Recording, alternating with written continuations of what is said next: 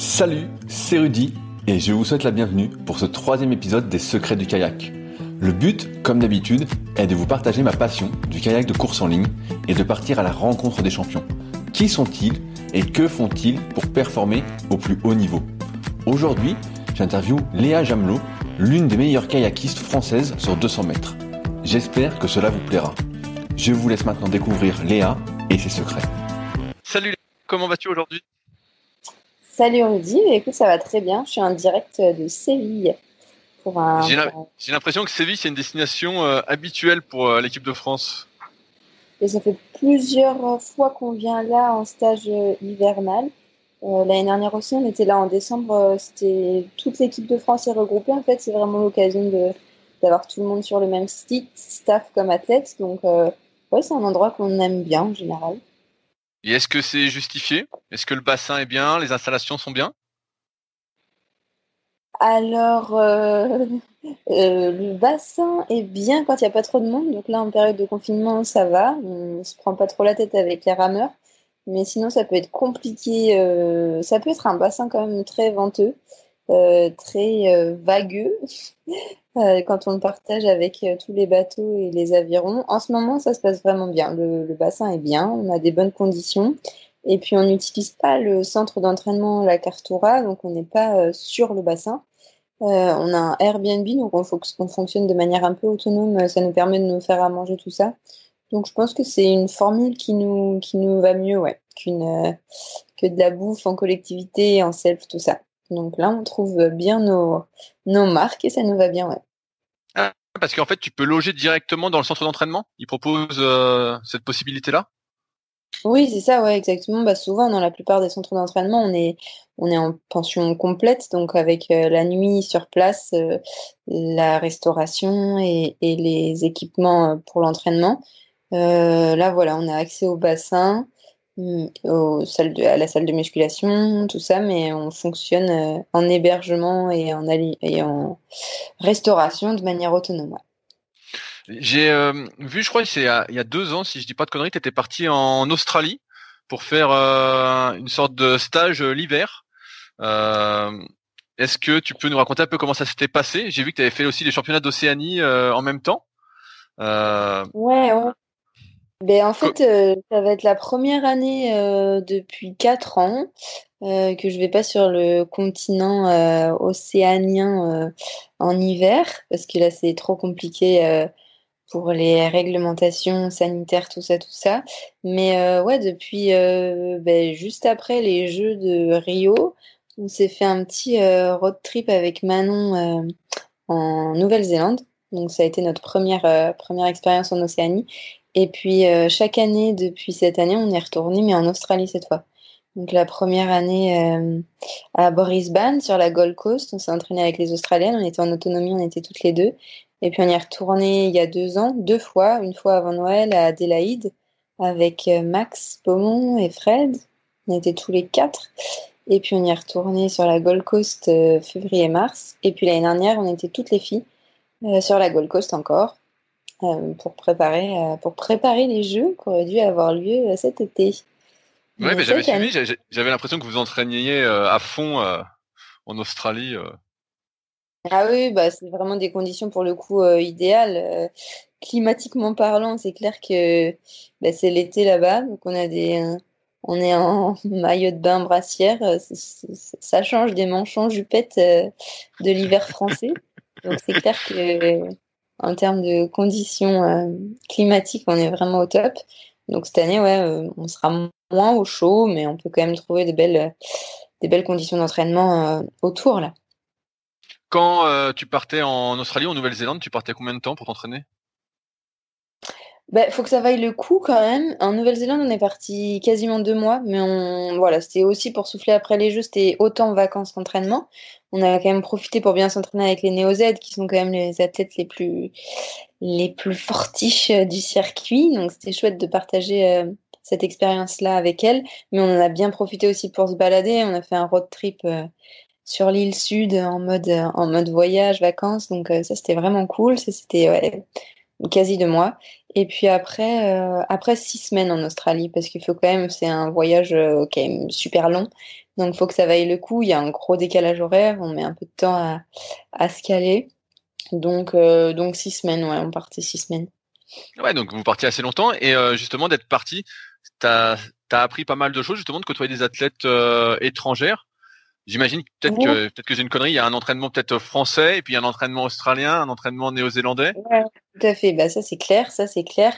Euh, on a appris plein de choses en Nouvelle-Zélande. On a aussi appris plein de choses. La première année du coup en Australie, on s'est entraîné, euh, on a suivi le, la planif des Australiennes. Donc on a vraiment, on s'est intégré à leur groupe et on faisait tout comme elles. Euh, ça a été différent les années d'après où on est arrivé avec nos coachs, notre programme et donc on s'entraînait sur le même lieu qu'elles.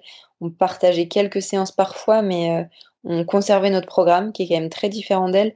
Euh, les Australiennes, elles ont les compètes beaucoup plus tôt dans la saison. Elles ont leur sélection bah, à peu près quand on partait en fait mi-mars, fin mars. Quand nous c'est en mai, donc il y a quand même déjà un gros décalage à ce niveau-là. Donc elles, elles, font sérieux, elles font de l'intensité euh, tout l'hiver, c'est impressionnant. Euh, elles s'arrêtent à peine un mois après, euh, après les championnats du monde et elles rattaquent des, intensités pleines balles dès, dès, novembre. nous, c'est pas trop ça quand même. Nous, on, commence doucement à partir de février, donc il y a quand même un gros décalage et d'avoir vécu vraiment leur, leur planif, leur programmation la première année en Australie, ça nous a fait tout drôle, ouais. Parce que quand tu es arrivé, elles étaient déjà dans leur cycle d'intensité et vous, vous étiez plutôt euh, en, reprise ou en... Ben, on reprenait le bateau, c'est-à-dire qu'on fait une coupure hivernale euh, euh l'hiver, comme son nom l'indique. Donc euh, en décembre, janvier, on met vraiment l'accent sur, sur, enfin plus janvier, mais on met vraiment l'accent sur la muscu. et puis c'est peu compatible en fait, le développement de la force musculaire, c'est peu compatible avec des gros volumes d'aérobie. Donc on lève vraiment le pied ou on lève la pagaie en janvier. Euh, donc nous on est arrivé après la coupure hivernale et pouf dans le bain des, séances longues et, du gros volume sur l'eau. Donc euh, ouais ouais ça, ça fait ça fait drôle ouais. En, parlant de volume, j'ai vu ce matin, euh, je sais plus dans, dans, quel journal, il y avait euh, Francis, Cyril et Eugénie qui parlaient qu'à Séville vous faisiez plus de volume d'entraînement qu'habituellement. Euh, ça parlait de 3 à 4 séances par jour. Est-ce que tu me confirmes ce haut volume nouveau peut-être? Ouais, ouais c'est ça. Ben là, on est vraiment venu chercher euh, du volume en bateau, euh, profiter des conditions pour engranger vraiment des kilomètres et pour euh, caler les points techniques, pour faire de l'aérobie, voilà, aérobie spécifique, c'est-à-dire l'aérobie, on peut le faire aussi en dehors, en PPG, en course à pied, natation, tout ça, mais là, vraiment, on est venu faire du volume en kayak, quoi. Donc, la priorité, c'est ça. On n'oublie bien sûr pas la muscu, euh, euh, le gainage, euh, mais la majeure partie de nos séances, c'est sur l'eau, ouais. Donc là, ça, peut aller, si je dis pas de conneries, à trois séances de bateau par jour et puis encore un aérobie ou une muscu en plus. Trois séances, non, je dirais deux séances. On fait deux séances de bateau par jour. Et puis à côté, on a ouais, muscu, gainage, course à pied. Donc globalement, on a trois séances par jour, sauf le mercredi après-midi, on a repos. Euh, dimanche, on a repos. On a quelques, quelques journées à deux séances pour vraiment faire de la qualité. On n'est pas que sur de la quantité. Euh, voilà, euh, Francis, Cyril, Adrien, ils préparent le 1000 mètres. Donc, eux, c'est encore une distance différente. nous, on a beaucoup bossé avec Fred, notre coach, sur la, qualité. Donc, on, essaye de faire de la quantité de qualité au programme. est-ce que ça, tu peux donner un exemple de séance peut-être euh, qui est de la quantité de la qualité pour imager? Ça va être, euh, je, vais dire ouais. C'est plus en termes de journée en fait quand on fait une grosse séance d'intensité le matin, donc avec des cadences hautes, avec beaucoup d'influx nerveux dépensés, euh, c'est compliqué d'aller s'en remettre une dans le cornet l'après-midi. Donc l'après-midi, ça va plus être euh, faire dérouler les bras, faire euh, euh, une séance longue, mais plutôt faire tourner quoi, sans, sans se mettre une nouvelle cartouche. C'est plus dans ce sens-là, on peut pas trop faire matin, midi et soir de l'intensité. Donc la, la, différence, je pense qu'elle est plus là. Les Miller, ils essayent vraiment de faire beaucoup de séances longues. Donc celle-là, elle, elles peuvent s'enchaîner, même si voilà, ça fait du temps sur l'eau. Mais quand on vient rajouter des intensités, on peut pas faire n'importe quoi. Et on peut pas voilà cumuler des intensités n'importe comment. Il s'agit aussi de finir la semaine, de finir le cycle, de faire voilà le, le, stage dans son intégralité. Donc pas de, de pas d'exploser en route, pas de se blesser.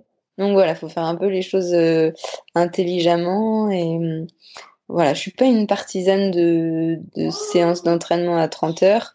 Euh, je fais plus de la qualité quand c'est voilà autour des, des 17-20 heures et c'est déjà beaucoup pour moi.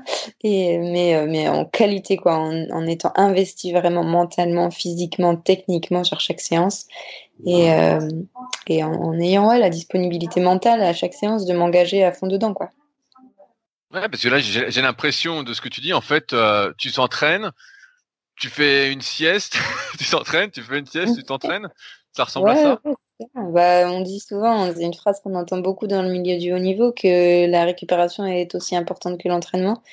Donc oui, oui, nos journées, elles sont pas... Moi, je travaille un peu quand même. J'ai une plage horaire de 14-16 heures, mais euh, je manque pas de faire la sieste avant pour être sûr d'être en forme à l'entraînement après. Mais donc oui, nos journées, on fait... Enfin, là, je suis sortie assez vite pour la première fois. Ça fait euh, deux semaines, 15 jours que je suis ici.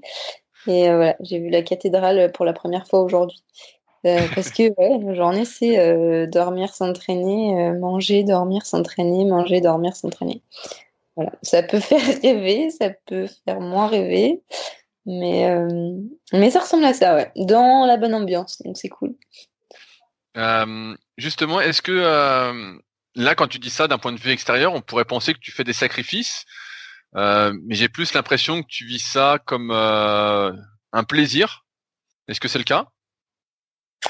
Euh, J'aime pas trop le mot sacrifice. par contre, c'est sûr que c'est un mode de vie particulier.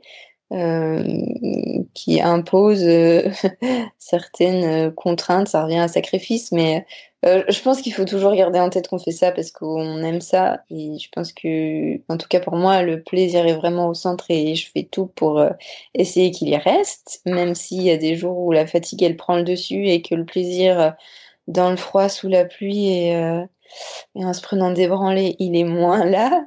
Mais, mais j'essaye d'avoir un équilibre. voilà, je prends énormément aussi de plaisir dans mon boulot.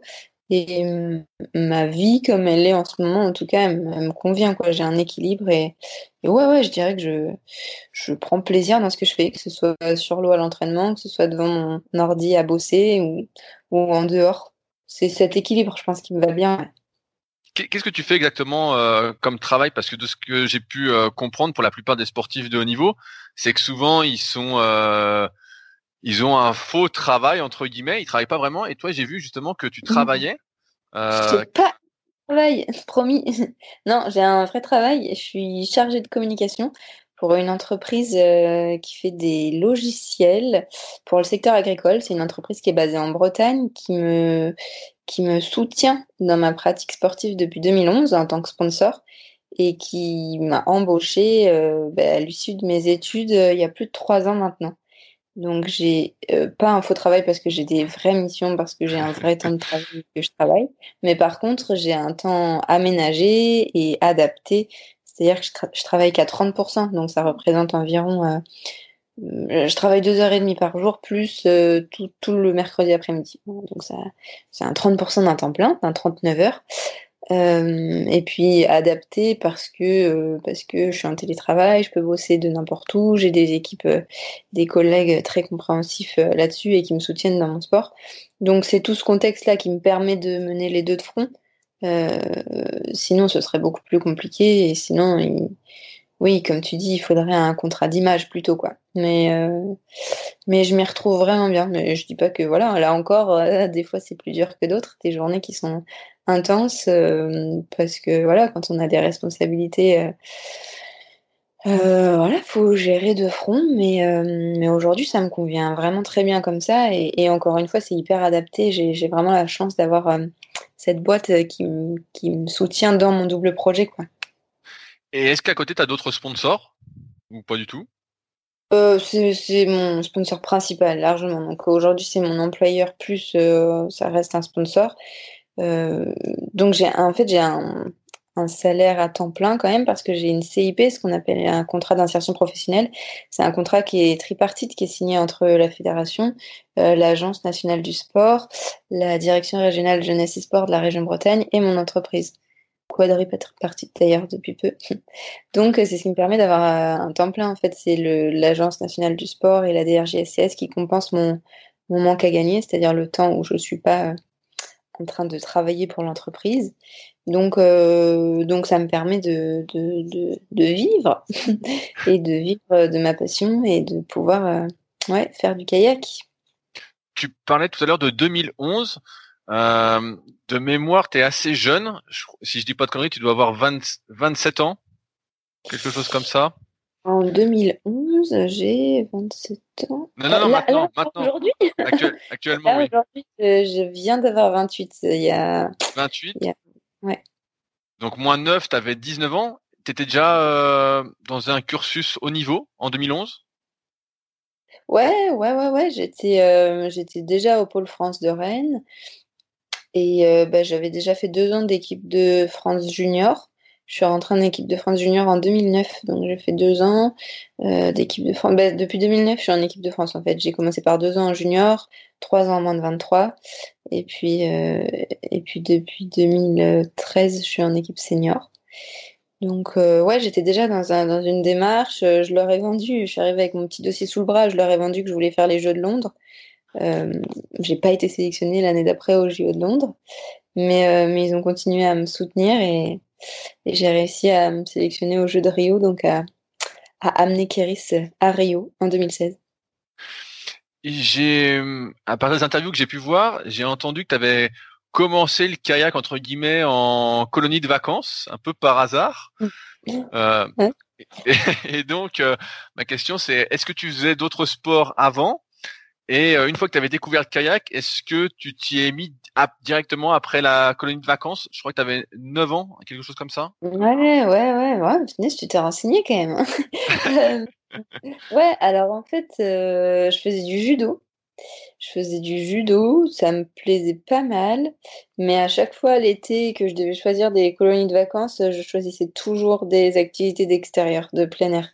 Donc euh, je vraiment j'étais attirée par tout ce qui était euh, escalade, euh, équitation, kayak, voilà, tous ces trucs un peu de plein air quoi. Et puis en rentrant un été d'une colo où j'avais fait du kayak sur le canal de Nantes-Avresse dans des petits recoins où ça me, ça me paraissait hyper exotique en fait. Je me prenais pour Pocahontas là sur mon, canoë plastique et euh, j'avais adoré en fait cette euh, connexion avec la nature, ce truc un peu. Euh, j'avais l'impression d'être dans un autre pays quoi, vraiment très très loin de très très loin de la maison. Et euh, j'étais rentrée en disant que, que je crois que quand même, euh, il me fallait, euh, il me fallait un truc dehors, en plein air, sur l'eau, c'était encore mieux.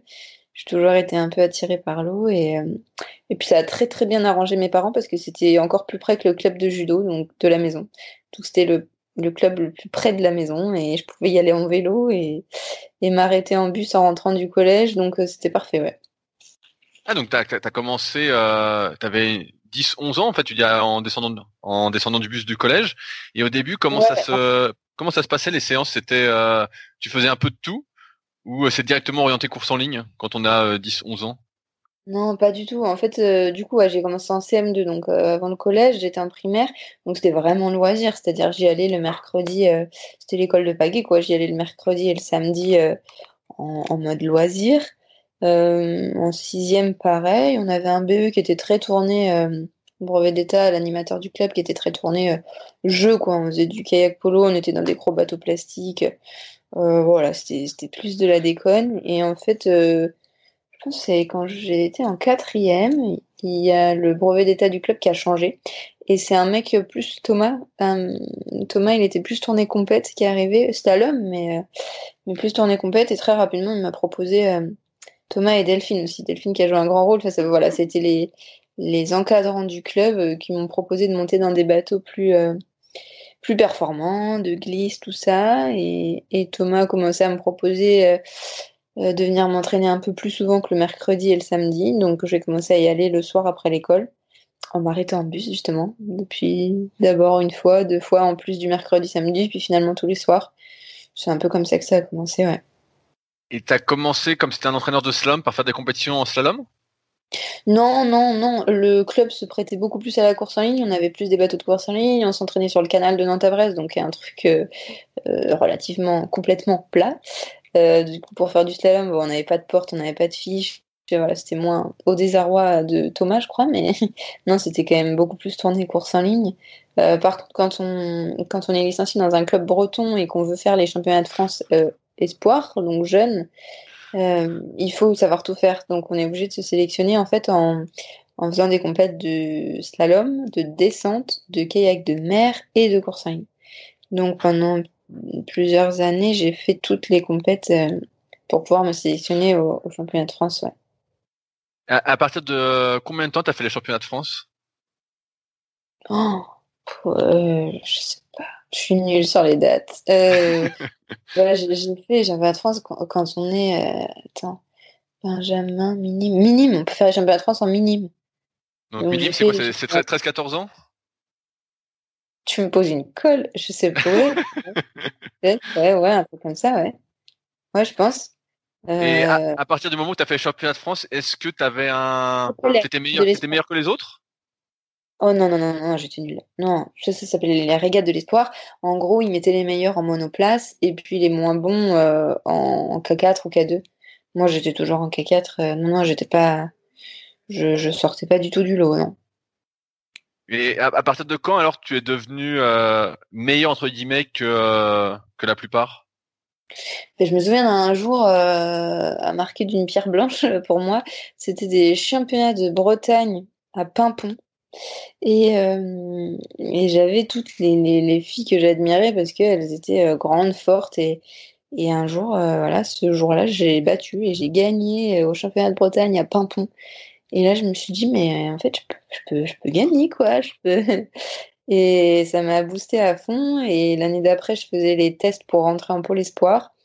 Je rentrais, j'ai réussi les tests, donc j'ai été prise normalement en seconde au pôle espoir de Rennes. Mais mes parents, ils n'ont pas voulu que je parte. Euh, ils m'ont dit, euh, j'avais une condition, c'était que je devais revenir avec un super bulletin l'année d'après et on en reparlerait.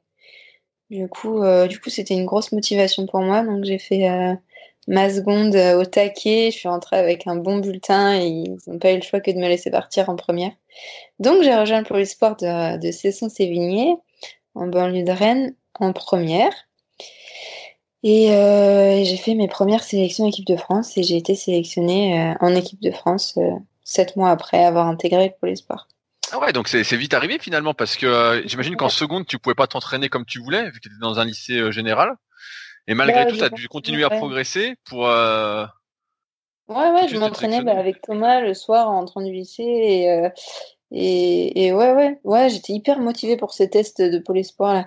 C'était vraiment des tests hyper variés. On avait on avait tout plein de trucs, des tractions, des pompes, de la corde à sauter, de la détente, il euh, fallait savoir esquimoter, fallait...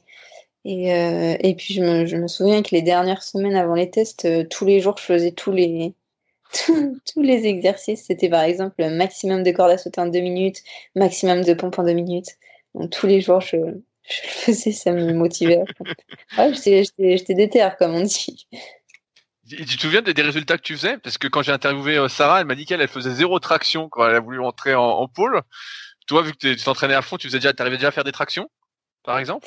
La, première année, euh, j'avais dû, j'avais dû peut-être faire une traction, mais c'était pas du tout. Euh, moi, je connaissais le barème par cœur et je savais où est-ce qu'il fallait que je marque des points. Je savais que c'était pas en traction, parce que de toute façon, pour marquer ne serait-ce qu'un point en traction, il fallait en faire, je sais plus, trois ou. Donc en traction, j'avais déjà laissé tomber. Par contre, en à sauter, j'avais 5 sur 5. En souplesse, j'avais 5 sur 5. Euh, ce qui comptait le plus, c'était l'entretien. Le, quotient, il faisait ce qu'il voulait finalement parce que le, quotient était énorme en entretien. Il y avait un 5000 en course à pied. Alors ça, ça c'était chaud pour moi aussi. C'est pas, mon, pas ma tasse de thé. Mais euh, j'étais super fière parce que je sais plus si c'est la première année ou la deuxième mais j'ai gagné le classement au scratch devant les gars. Après, on avait un classement différent, mais tu sais, j'avais mon nom euh, première devant les gars, c'était un peu ma, ma fierté, quoi. C'est la belle époque. ouais, je comme ça. Euh, en, regardant un peu euh, ton palmarès, j'ai vu que bah, cette année déjà, tu as gagné, je crois, pour la première fois le championnat de France sur 200 mètres.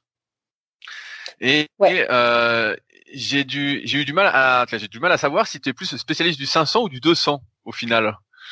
Qu'est-ce que tu dirais toi? euh, alors là, il y a plusieurs éléments de réponse à cette question. Si tu me poses la question de qu'est-ce que je préfère, euh, je te réponds mille fois le 200. En tout cas en monoplace, parce que j'adore le K4 500, mais euh, mais mon kiff c'est le 200, c'est clair, c'est ce qui va le plus vite, c'est ce qui est le plus explosif, c'est là où je me sens le plus à l'aise. Voilà, j'adore les compètes en K1 200. par contre, euh, bah déjà, on vient d'apprendre que ce sera plus olympique à Paris 2024. Oui, j'ai vu ça, mais c'est vraiment passé ou pas? Parce que j'ai vu qu'il y avait pas mal de pétitions, et euh, donc c'est vraiment passé. Ouais, ouais, ouais, ouais, là c'est passé ah, au profit du kayak extrême. Oui, oui, j'ai vu le, kayak un peu extrême, je sais pas trop ce que ça va donner. Ouais, ouais, ouais, donc ça s'est passé, donc euh, voilà. mais par contre, oui, enfin, moi, je, je, cours les deux en fait sur les sélections équipe de France. Euh, si tu veux, tu as du 15 200 et, et du 15 500. Et donc, il y a les. Et du 15 400, pardon, pour faire les équipages en 500 mètres. Et donc, c'est ces deux distances-là qui comptent. Donc, euh, donc je prépare euh, autant l'une que l'autre. Et, et, mes deux distances favorites, c'est le K4 500 et le K1 200. Le K4 500, d'ailleurs, tu as fait les Jeux Olympiques. Euh, donc tu visais 2012 et finalement tu as fait 2016. Est-ce que euh, en 2012, quand t'as pas été sélectionné, c'était euh, dans ta tête et t'étais euh, déter, comme tu dis, pour 2016 C'était vraiment le truc que tu voulais euh, faire? Ouais, en fait, 2012, je l'ai un peu vendu à mes sponsors et tout. c'était une douce utopie. Enfin, je savais que j'aurais pas le niveau et ça aurait été une grosse, grosse surprise. ouais, non, enfin 2012. Non, 2016, 2012 c'était un rêve et 2016 c'était un réel objectif. Et, euh, et voilà, en 2016, je suis allée le chercher. Et, aujourd'hui, l'objectif, il est plus de participer, mais il est vraiment de, de quoi, à Tokyo. Et puis, euh, ce serait top de conclure en beauté sur Paris. Bah, euh, est-ce que tu es. J'ai lu pas mal de choses sur les JO justement de, de Rio. Est-ce que tu es satisfait de ton expérience justement à Rio? Vous avez fini 12e au K4 500 et j'ai cru voir que c'était un peu une déception. Ah oui, oui, bah oui, c'est clairement une déception. Euh, satisfaite euh, de l'expérience, euh, oui, de vivre mes premiers jeux carrément. Satisfaite du résultat, pas du tout. Non, je pense qu'on a. Non, non, ça a été une année compliquée et non, bah, aucune de nous n'étions satisfaites du, résultat d'une finale B. après être allé chercher un quota à Milan, non, non, non. Non, non, on était super déçus du résultat. Ça a été super dur à encaisser. Euh, c'est pour ça, c'est pour ça qu'il faut aller, euh, qu'il faut aller se manger à, Tokyo. Est-ce que vous avez euh, des chances de médaille normalement à, Tokyo en K4 ah, alors, tous ceux qui s'alignent ont des chances de médaille. voilà. pas le résultat avant la course. on a plus de chances de médaille que, que, à Rio, je pense, parce qu'on a quand même fait des bonnes perfs bah, les, saisons passées. On est monté trois fois sur un, podium de Coupe du Monde. On est deux fois médaille d'argent euh, en 2017. Euh, non, je dis en 2016, euh, je n'importe quoi. On est en 2020, en 2018. on fait un super championnat du monde en 2018 en terminant cinquième. on est encore un peu loin en termes de chrono du podium parce qu'il y a un gap entre, les, les quatrièmes et les cinquièmes, nous.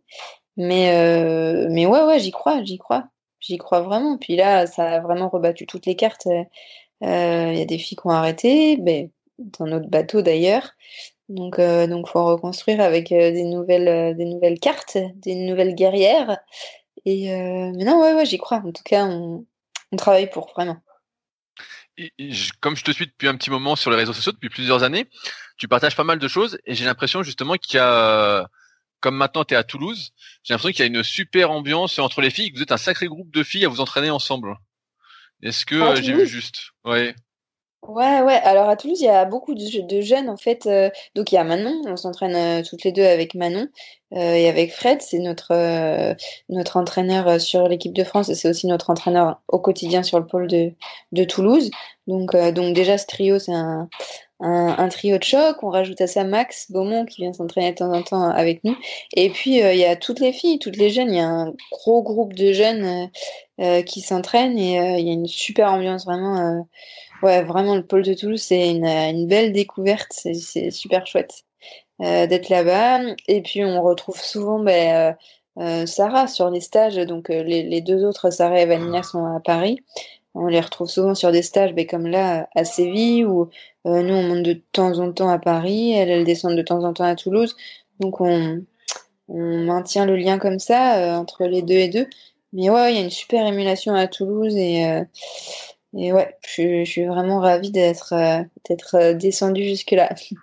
C'est ce que j'allais dire parce que j'ai pu voir au fil des années, pareil, que tu avais changé souvent, ces dernières années, souvent de club, de lieu d'entraînement.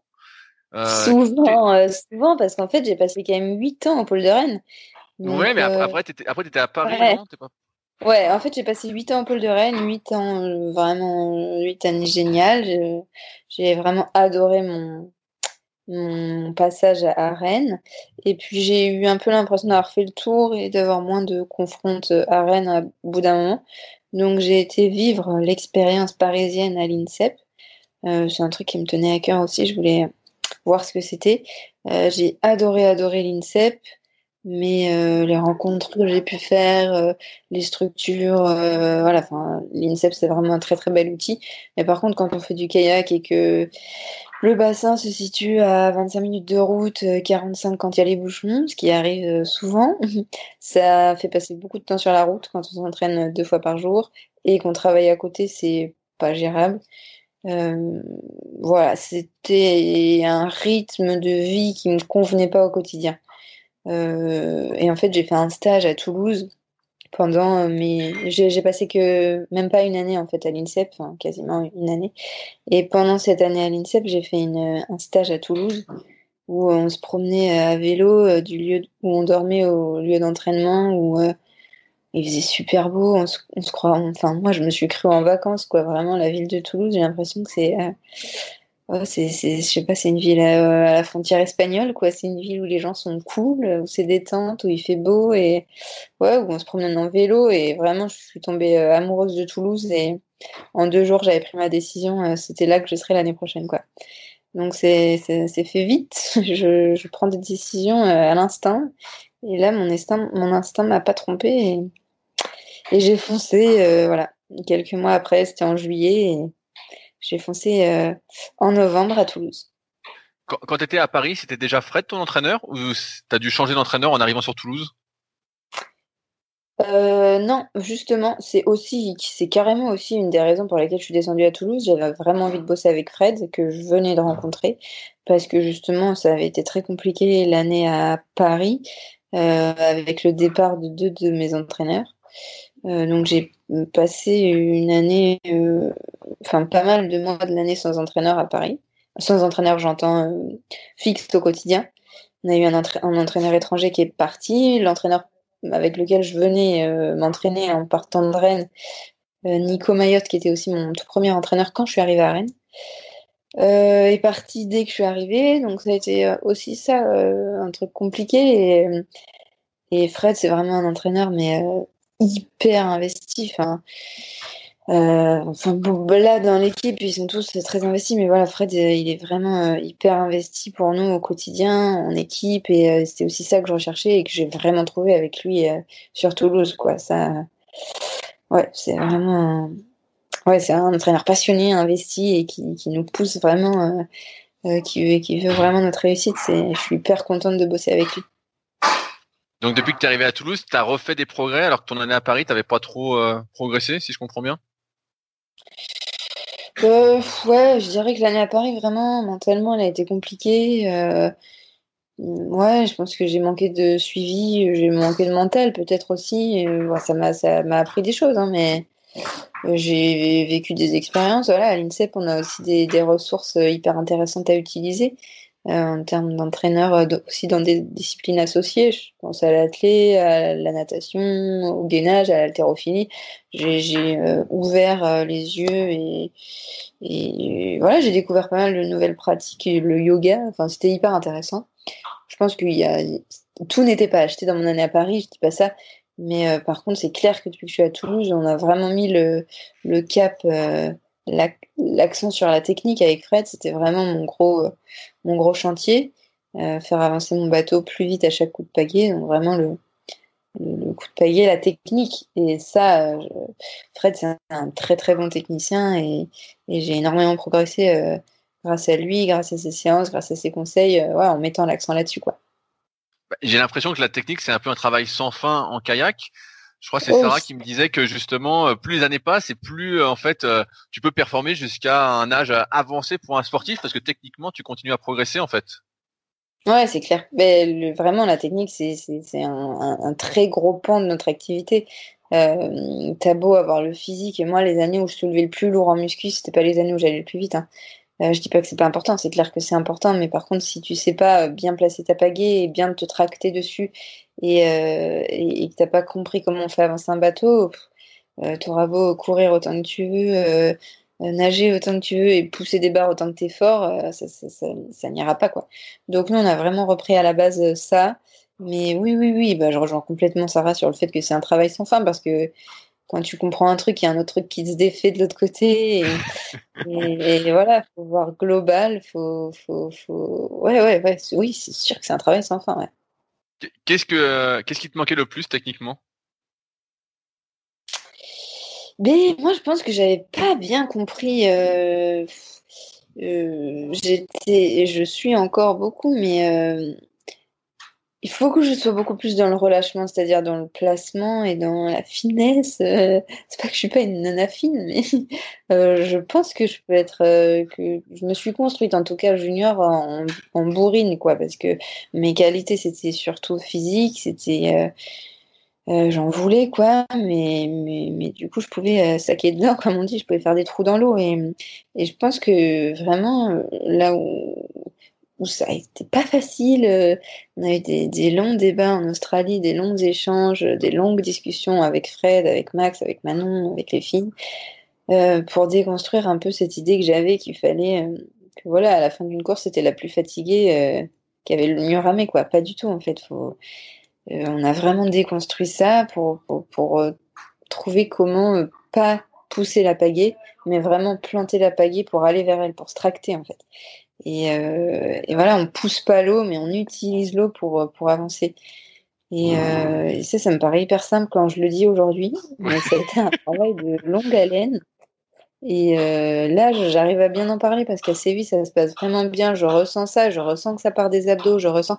Mais, mais il y a encore euh, quelques mois, quand on me disait utilise tes abdos, euh, j'étais soit en blocage respiratoire, soit vraiment je comprenais pas comment les abdos pouvaient jouer un rôle majeur euh, dans l'avancement de mon bateau. Enfin, pour moi, ça me paraissait, euh, ça peut paraître dingue, hein, mais, euh, mais j'ai mis vraiment du temps. Et je dis pas que c'est fait, je dis pas que c'est bon, que j'ai tout compris, mais je pense que je suis sur une, voie pour comprendre ça en tout cas.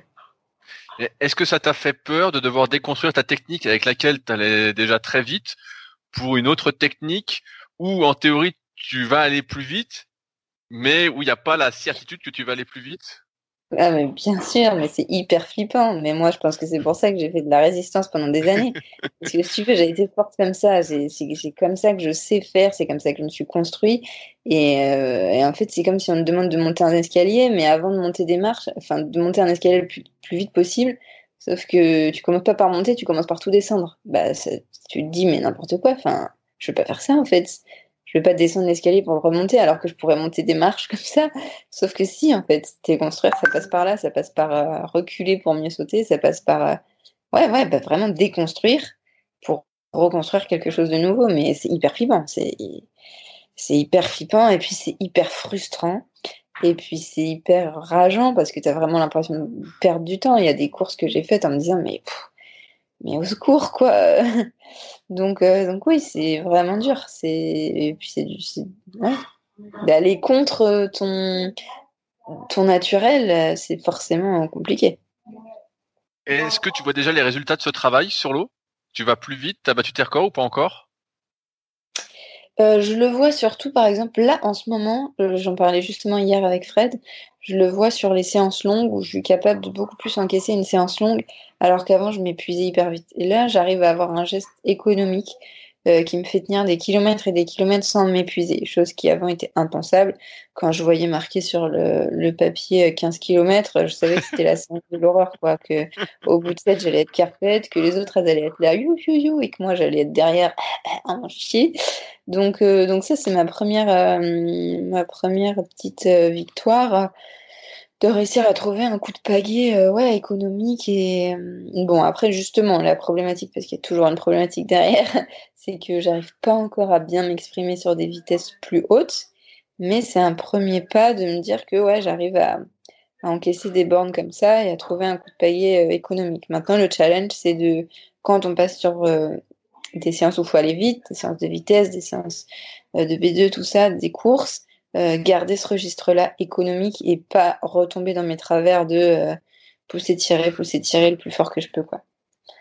Euh, je, comprends exactement ce que tu veux dire. Comme je débute à moitié, euh, je vois que je, suis crispé comme tout euh, et que c'est dur de, de, se relâcher sur du long. Bah c'est dur, de, dur de desserrer les dents.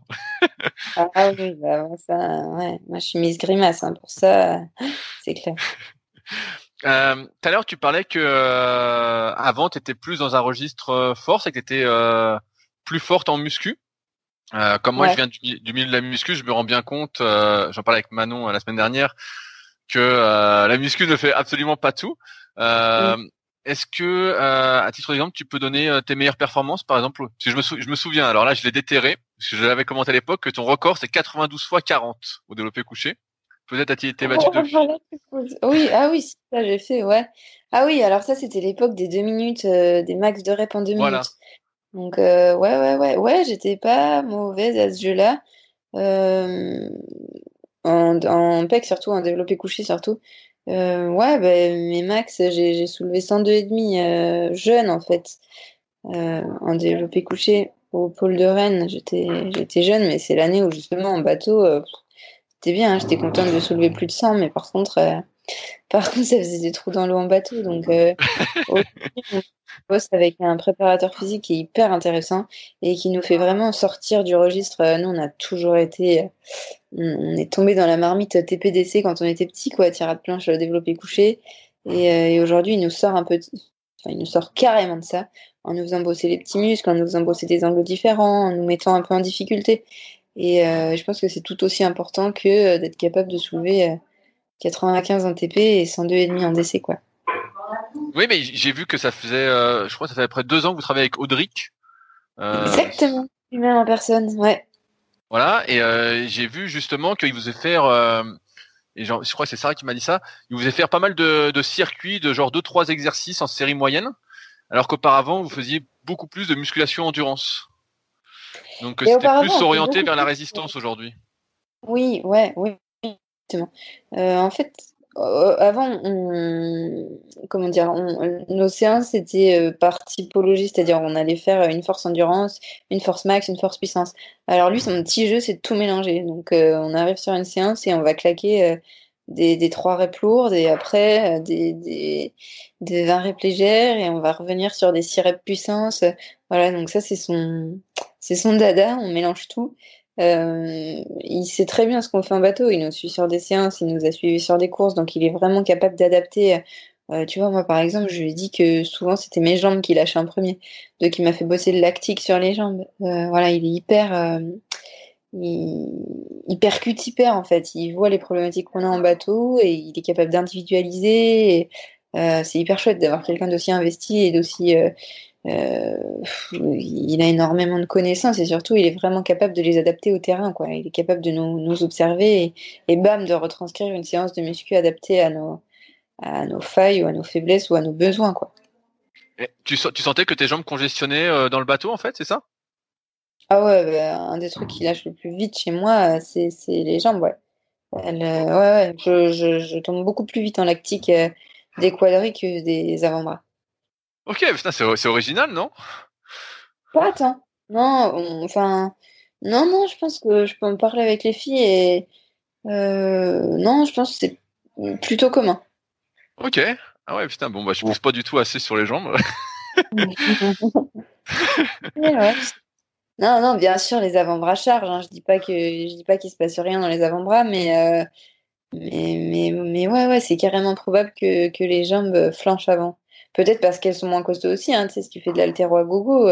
Moi, je suis, je suis, pas très bonne, justement, ni en force max, ni en force puissance, ni même en, FE sur les jambes. Donc, euh, j'ai un gros, gros. on, a, on a un gros delta quand même entre la force du dos, des bras et des jambes. C'est peut-être aussi ce, cette différence-là qui, qui donne ça, quoi. D'ailleurs, tout à l'heure, tu parlais de, de faire des footings. Euh, est-ce que tu fais d'autres activités euh, aérobies, comme par exemple du vélo euh, Je sais que normalement, kayakistes, le ski de fond, c'est assez populaire aussi. Est-ce que tu en fais? Non, j'aime bien le vélo, mais il faut que je passe un, je passe un clin d'œil à Fred qui doit me trouver un vélo d'occasion. Du coup, j'ai hâte qu'il m'en trouve un. J'adore la natation. Moi, je suis plutôt, plutôt, voilà, j'ai réussi à réintroduire un peu de la natation en aérobie avant que les piscines euh, ferment pour cause de confinement. Mais à l'INSEP, je nageais pas mal.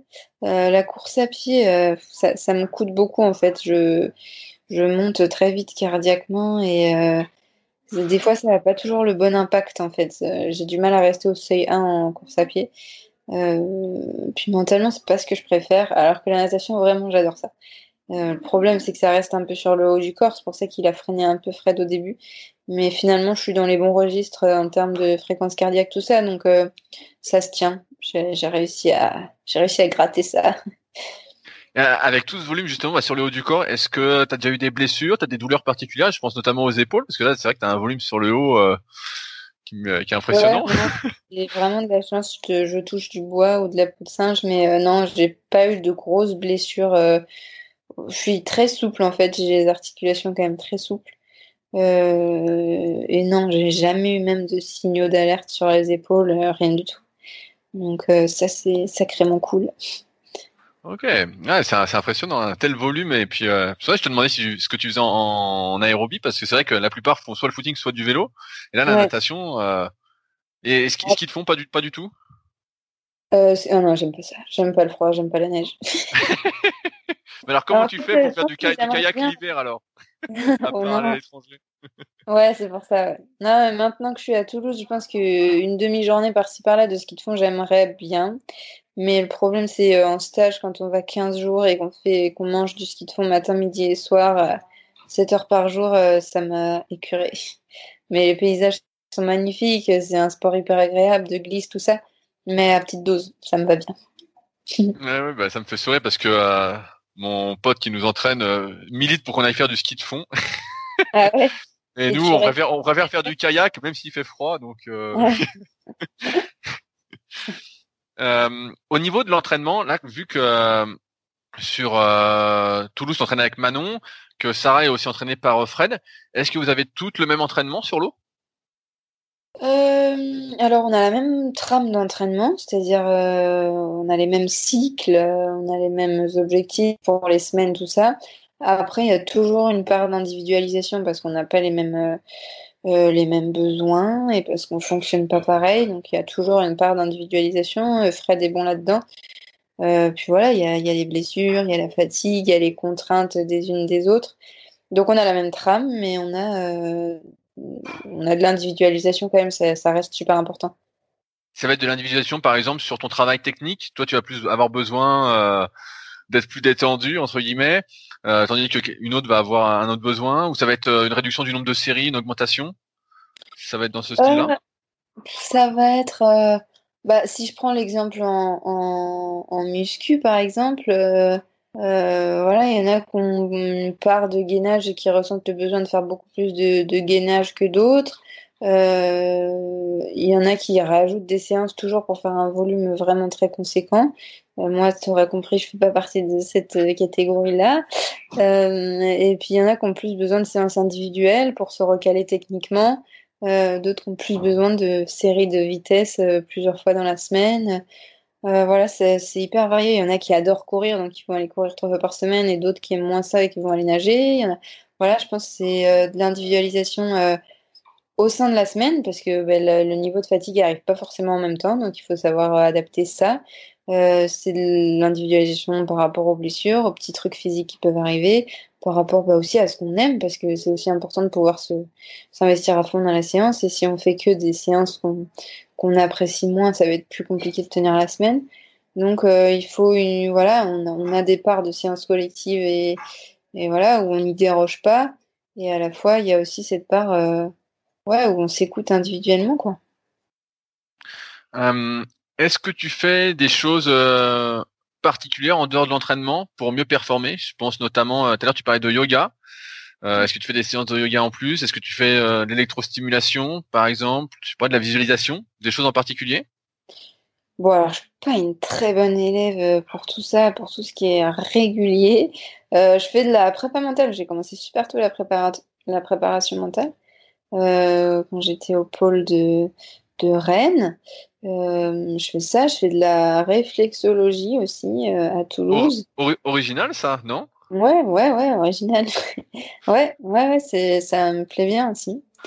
voilà, on fait du pilates à Toulouse aussi. Euh, voilà, ça va plus être ce genre de, ce genre de choses. Est-ce que euh, en temps normal, en dehors des stages, tu fais aussi des siestes dans la journée? Euh, Ouais. Ouais, les journées où j'ai pas de sieste, c'est vraiment dur. Hein. parce que je travaille du coup de 14 à 16 et les journées où, où je rentre trop tard et où j'ai pas le temps de faire un peu la sieste avant 14 heures, je, je, le paye au boulot et après je le paye sur la séance du soir après le boulot. Donc Ouais, mais en fait, ne serait-ce que euh, m'allonger 15 minutes, même si je m'endors pas, ça me refait ma journée. Mais euh, ouais, ouais, ouais, non, j'ai vraiment besoin d'une sieste. Euh. Ouais, la plupart de mes journées, je fais la sieste. Au niveau de l'alimentation, est-ce que tu suis une alimentation stricte? Vu tout ce que tu fais comme sport, j'ai envie de dire que tu n'as pas spécialement besoin d'être très restrictif, mais sait-on jamais? Euh, alors, alimentation. je, euh, je suis une fan des expériences. J'expérimente plein de trucs. J'ai fait euh, plusieurs mois sans sucre l'année dernière. Hum, voilà, j'ai expérimenté ça.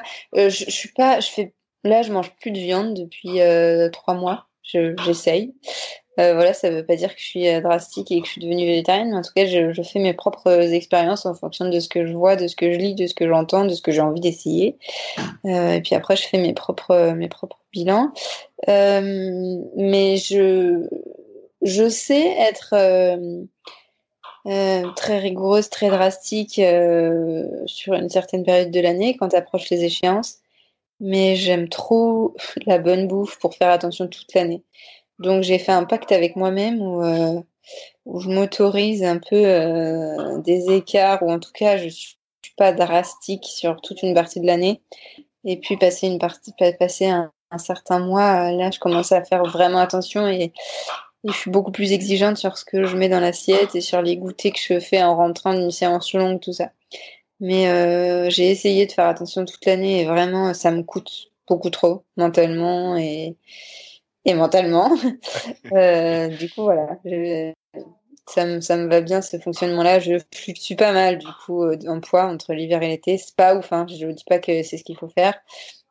Mais c'est ma manière à moi de gérer une saison qui peut être longue, quoi. Dans quel bateau tu navigues? Est-ce que tu es en Plastex comme Sarah et Manon ou tu es en Hello Non, moi je suis une en Elo, moi. Je suis en Elo. T'es en Elo, alors. alors pourquoi tu es en Elo alors? C'est pas en Plastex À la fois, euh, on navigue en ce moment dans un K4 Plastex et j'adore. Donc, euh, oh, c'est plus que Nello, c'est qui même beaucoup plus simple d'avoir. elles, vont me elles vont me hurler dessus, hein, mais d'avoir les mêmes bateaux, les mêmes formes. En fait, plastique, c'est quand même compliqué d'avoir deux fois la même forme. Euh, je sais pas comment ils s'en sortent, mais voilà, euh, c'est beaucoup plus rigoureux. T'es beaucoup plus fier d'avoir le même bateau avec Nello. En termes d'accastillage, c'est beaucoup plus simple aussi.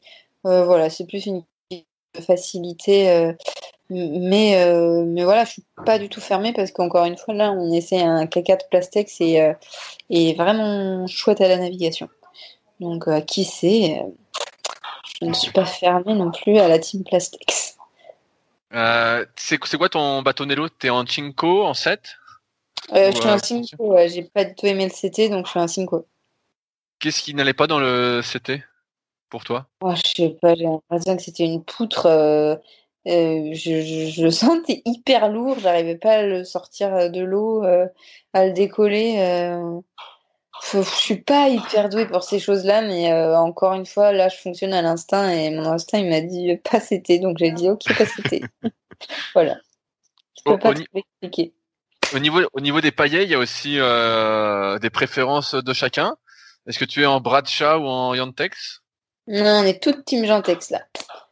Ok. Et comme euh, tu avais l'habitude de, alors j'ai une question. Tu avais l'habitude de, de, bourriner avant. Est-ce que euh, tu as réduit la taille de ta pagaie pour être plus fluide? Absolument. Oui, tout à fait. Ok. une petite paillée. Ouais, j'ai euh, plutôt une petite paillée en 2,15, mais les pales elles sont 735, ouais, donc c'est pas. et avant, tu avais quoi alors? Euh, j'ai euh, j'ai pas changé de ouf, mais euh, j'ai déjà été un Gentex médium, donc avec 10 cm de plus par pal. ok. ouais. Et ça t'a pas fait bizarre justement de rien, de, de rien avoir dans les mains justement au, au, changement? Bah après je l'utilise encore en K4, donc je varie entre les deux. Je vois pas une différence de ouf. Encore une fois, j'ai pas des sensations. Je suis pas Cyril Carré, quoi. Euh, Cyril est hyper doué pour euh, donner des sensations sur son matos, pour faire des tests. Pour vraiment, je l'admire là-dessus.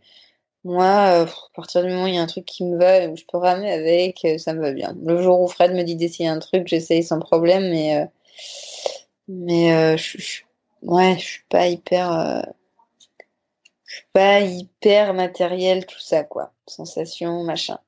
Est-ce que tu mets euh, quelque chose sur la paillette pour éviter qu'elle glisse? Euh, je, vois je, vois souvent des fois certains mettent euh, comment? Comme du tape sur la, la main droite. Ah ouais non non moi je la ponce. Je ponce un peu tu sais, avec du petit grain pour pour qu'elle soit un peu moins glissante. Et avec ça, ça, ça tient bien? Tu sens que quand il y a quand il y a de l'eau dessus, que tu bourrines et que ça éclabousse, ça va quand même? Ouais, ouais, ouais, c'est possible que des fois, je trouve que l'eau salée, ça la fait glisser. Donc, quand on a un bassin d'eau salée, je remets un petit coup avant chaque euh, course euh, de ponçage, là. Et puis, j'ai des scotch de chaque côté de la main pour éviter qu'elle se balade. Mais euh, ouais, le papier ponce, ça m'a toujours bien convenu, ouais. ça fait, comme je te disais, ça fait un moment que je te suis sur Instagram et t'es, j'ai envie de dire, celle qui partage le plus de trucs sur les réseaux sociaux quant à ta pratique que ce soit sur Facebook ou sur Instagram. Ah ouais? Tu dirais ça? Ouais, ouais, bah, comparativement aux autres filles et aux gars. Ah ouais, ouais, ouais. et puis tu es là depuis un petit moment, j'ai remonté ton compte, je sais plus jusqu'où, mais euh, il y avait pas mal d'archives. Euh, Est-ce que euh, c'est euh, une volonté de partager autant ou ça se fait naturellement? Pour toi? Non, je me force pas du tout. C'est-à-dire que quand j'ai envie de partager, je partage. Je suis pas à me dire euh, j'ai pas fait de public depuis trois semaines, faut que j'en fasse une. Euh, non, c'est vraiment hyper euh, naturel, mais je pense que, souvent j'ai des retours où les gens aiment bien être un peu immergés dans un stage. En fait, on se rend pas compte quand ça fait des années que bah, c'est notre quotidien, que c'est un peu un truc exceptionnel, quoi. Mais, euh, mais c'est vrai que en fait ça me fait me rappeler quand j'ai des, des, commentaires de ah vous êtes en stage, vous faites ça machin. Euh, je pense que ça plaît quand même, tu vois, d'être un peu dans, dans l'intimité des stages, tout ça. Donc, euh, donc voilà, quand, quand j'ai l'occasion, euh, je, le fais. Mais c'est pas du tout une contrainte ou ouais, je sais pas, je suis tombée dans la com quand j'étais petite, j'aime bien ça. Mais je fais vraiment ça euh, à mon Enfin, je suis j'ai toujours refusé les postes rémunérés, les partenariats, trucs, machin. Euh, euh voilà, c'est juste euh, pour partager euh, ma passion et, et ma vie de sportive de haut niveau qui s'arrêtera un jour. Et c'est vrai qu'il est un peu, un peu particulière, quoi. Non, mais moi je trouve ça super justement que tu partages tout ça parce que c'est vrai que quand tu es passionné de kayak, tu as très très peu d'informations et c'est pour ça que je lance aussi ce, ce podcast. Parce qu'en fait, t'as rien quand tu es euh, tout seul dans ton coin, euh, tu cherches des informations, tu trouves rien. ouais, ouais, Il y a rien de rien. Donc comme tu mets des trucs, bah moi je suis, je suis content quoi. Je vois, euh, je dis ah, tiens qu'est-ce que vous faites? Ou des fois même les vidéos que tu mets en story ou, n'importe en fait. Et c'est vrai que bah, c'est plutôt cool de voir ce que font les meilleurs parce que le kayak est pas très développé, il y a très peu d'informations. c'est un peu dès que tu trouves une info, c'est l'info en or quoi. bon bah merci de tes retours. Je continuerai au moins pour au moins pour toi alors. Ouais, ouais, bah moi je, je regarde, euh, je regarde tout. Vous mettez pas non plus énormément de choses, mais je vois que tu mets à peu près une story par jour euh, en ce moment, donc, euh, donc je vois, donc c'est cool. Euh, je vois que sur les compétitions internationales, t'es souvent, en tout cas quand c'est championnat d'Europe, championnat du monde, euh, ou là les Jeux Olympiques, t'es souvent qualifié en K4. Est-ce que ça te frustre de pas être qualifié en K1 euh, est-ce que ça me frustre? Bah ouais, je pense que le monoplace, c'est un symbole de réussite individuelle, donc c'est peut-être plus gratifiant. Euh, maintenant, moi, je prends vraiment mon pied dans, le K4, dans, le travail collectif, dans euh, vraiment j'aime ça. Et à un moment, ouais, ça a pu un peu alimenter peut-être de la frustration de pas réussir à euh, tu vois, ne serait-ce que pour moi, de me prouver que j'en suis capable, tout ça. Euh, donc j'essaye encore, hein. enfin j'essaye d'augmenter mon niveau individuel, que ce soit pour moi ou que ce soit pour l'équipage, bien sûr. Mais, euh, mais aujourd'hui, je suis très contente quand je suis alignée sur une course en K4 parce que vraiment, encore une fois, j'adore ça. Ça veut pas dire que je délaisse le K1, mais voilà, je m'accroche. Est-ce que euh, vous faites beaucoup d'entraînement en K4, étant donné que vous êtes deux à Toulouse et deux en région parisienne, a priori, de ce que je comprends? Beaucoup, euh, beaucoup par rapport à d'autres nations, euh, clairement pas. Beaucoup par rapport à certaines années, c'est mieux. Donc, donc ça dépend. Là, en stage, on a fait trois fois du K4. Tu vois, sur deux semaines, je sais pas trop si c'est beaucoup ou pas.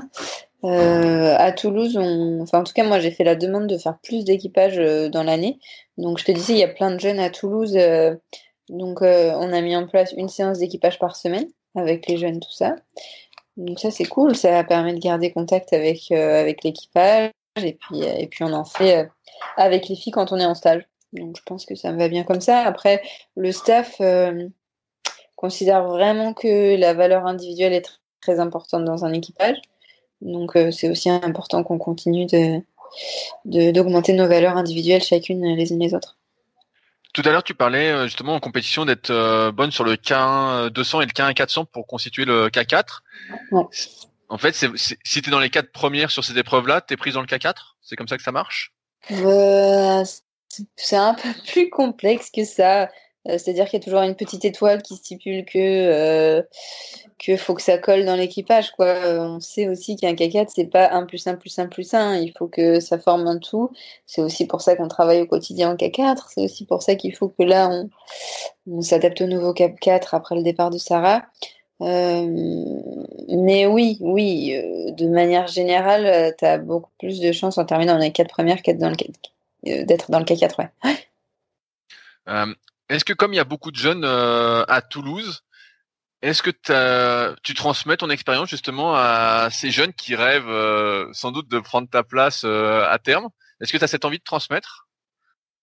Alors si je le fais, ça va falloir demander, mais euh, ça fait vieille peau de dire ça, mais ouais, bah, oui, tu, es, plus vieille qu'elle, même si tu es jeune.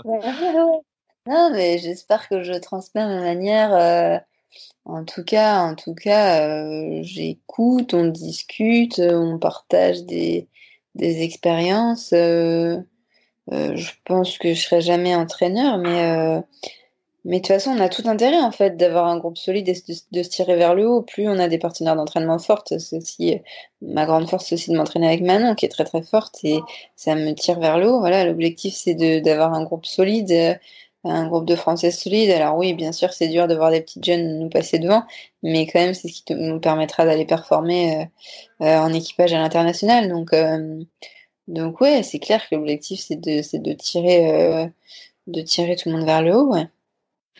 Quand tu as débuté le kayak et que tu as commencé à devenir bonne en course en ligne, est-ce que tu avais des idoles, des modèles que tu suivais en particulier? Non, non, je crois pas. J'ai jamais été très idole. Euh, non. Euh, après, Voilà, je suivais de près l'équipe de France. C'est rigolo d'être. J'étais une groupie un peu des performeurs en équipe de France, donc c'est rigolo de les côtoyer maintenant en équipe. parce que oui, il y a plus vieux que moi, quand même, largement plus vieux que moi. Euh, mais j'avais pas, non, j'avais pas, j'avais pas. Euh, ah si, je me souviens que euh, on était en, vacances au Canada pendant des mondiaux à, à Vancouver et j'étais allée demander un autographe à Adam Van Coverden. Ok, le, le recordman du 500. Exactement. Donc peut-être, voilà. Je sais pas où il est cet autographe, tiens. Et qu'est-ce qui te te motiver en fait C'était de progresser euh, par rapport à toi et de battre tes records ou c'était d'être meilleur que les autres? C'est hyper intime ça comme question. Hein ouais, je, sais euh. pas parce que tout à l'heure tu disais justement que euh, quand tu étais en compétition au championnat de, Bretagne, tu pensais pas pouvoir les battre, les filles étaient plus fortes que toi, mais est-ce que c'était ça l'objectif, c'était de les battre ou plus de battre tes records? Et en battant tes records tu les passais devant? Eh ben, je pense que c'est un peu en train de changer. Je pense que je pense que j'ai été très très euh, compétitive, compétitrice. Ouais, mes parents ils me disent que j'ai toujours été compétitrice. Tu vois que à l'école fallait que j'ai la meilleure note, que que au cross du collège fallait que je fasse la meilleure paire. Voilà, je pense que j'ai été très vite là-dedans, dans, dans être meilleure que les autres, dans battre les autres. Et aujourd'hui. Euh, c'est la sagesse qui parle.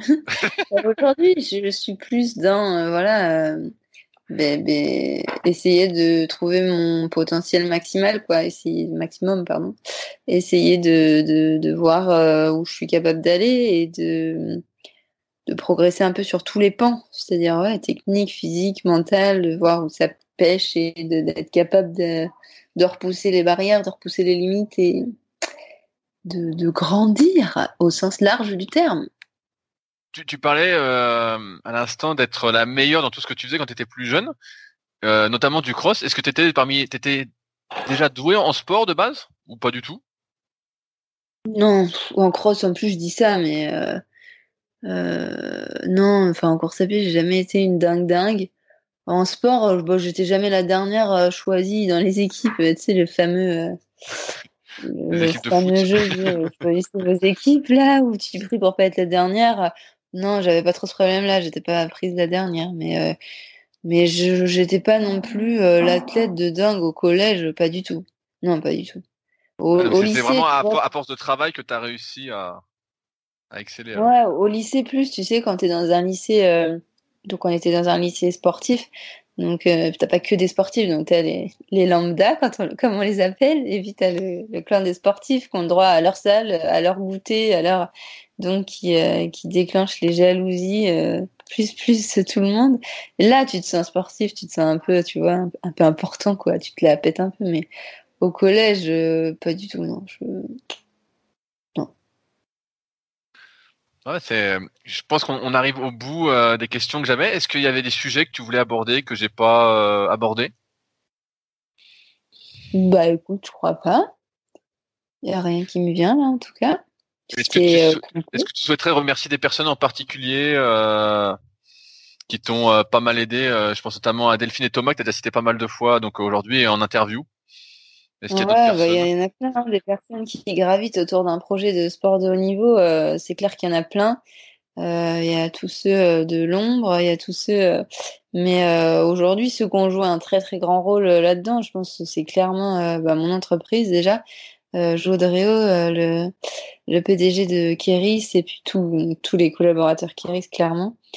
Euh, c'est quand même mes parents parce que je pense que c'est compliqué euh, de trouver la bonne place, le bon rôle euh, quand on est parent de, de gamins qui ont un rêve comme ça, une passion et, de, savoir doser en fait, de savoir où se mettre, c'est-à-dire de les encourager, de les pousser, mais à la fois à la fois à la fois les laisser vivre quoi. Enfin, je, pense c'est on entend beaucoup parler de soit des parents qui étouffent ou qui vivent euh, leur carrière, euh, qui font vivre euh, la carrière qu'ils auraient voulu vivre à leurs enfants, et puis l'inverse, dès qu'ils sont hyper absents de, la passion de leur enfant. Donc ça, ça j'ai une famille hyper hyper bien placée là-dessus, quoi. Et ça, c'est quand même super cool.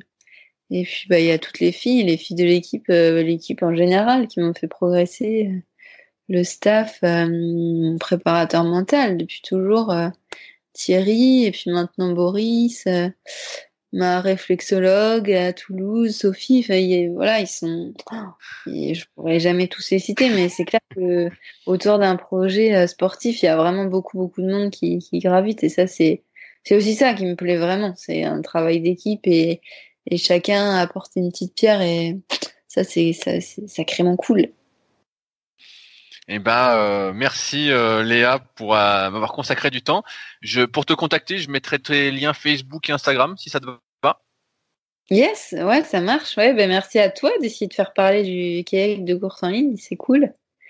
Ben, je vais, je vais, je vais essayer euh, de faire euh, avec mon petit réseau euh, d'en parler un peu plus. Donc, on verra ce que ça donne. Est-ce que tu as quelqu'un que tu souhaiterais entendre après toi sur le podcast? Ah oui, oui, bah oui. je dois dire un nom là? Oui, euh, tu peux me dire un nom. Euh, il sera peut-être pas exaucé, mais euh, tu peux me dire un nom. J'aimerais beaucoup écouter euh, ce que Étienne Hubert a raconté de toute son expérience de vieux loup de l'équipe de France. Et bah ça marche. Je vais le contacter donc juste après. Mais je crois savoir qu'il n'est pas très réseaux sociaux parce que je lui avais écrit quand il était venu à Igbelette. Je crois juste ah avant que vous veniez cet été, et puis il m'avait pas, il n'avait pas vu le message. Donc, euh, Ouais, il est pas réseaux sociaux, mais par contre, il est passionnant, il est rigolo, et donc il se prêtera au jeu, j'en suis sûr. Bon, bah, je vais euh, faire ce qu'il faut pour essayer de le contacter. Ça marche. et eh ben, merci Léa, et puis euh, que la force soit avec toi. merci. Bonne soirée. À plus. Salut. Si vous êtes encore là, c'est que l'épisode vous a plu. Dans ce cas, je vous invite grandement à m'aider à faire grandir ce podcast en mettant une note de 5 étoiles et un commentaire d'encouragement sur l'application de podcast où vous l'écoutez et plus particulièrement sur l'application podcast d'Apple. Cela m'aidera d'autant plus à accueillir les meilleurs kayakistes français grâce à la crédibilité que vous me donnerez. Enfin, vous pouvez retrouver la retranscription écrite de cet échange sur www.secretdukayak.org. En attendant, soyez forts et à la semaine prochaine.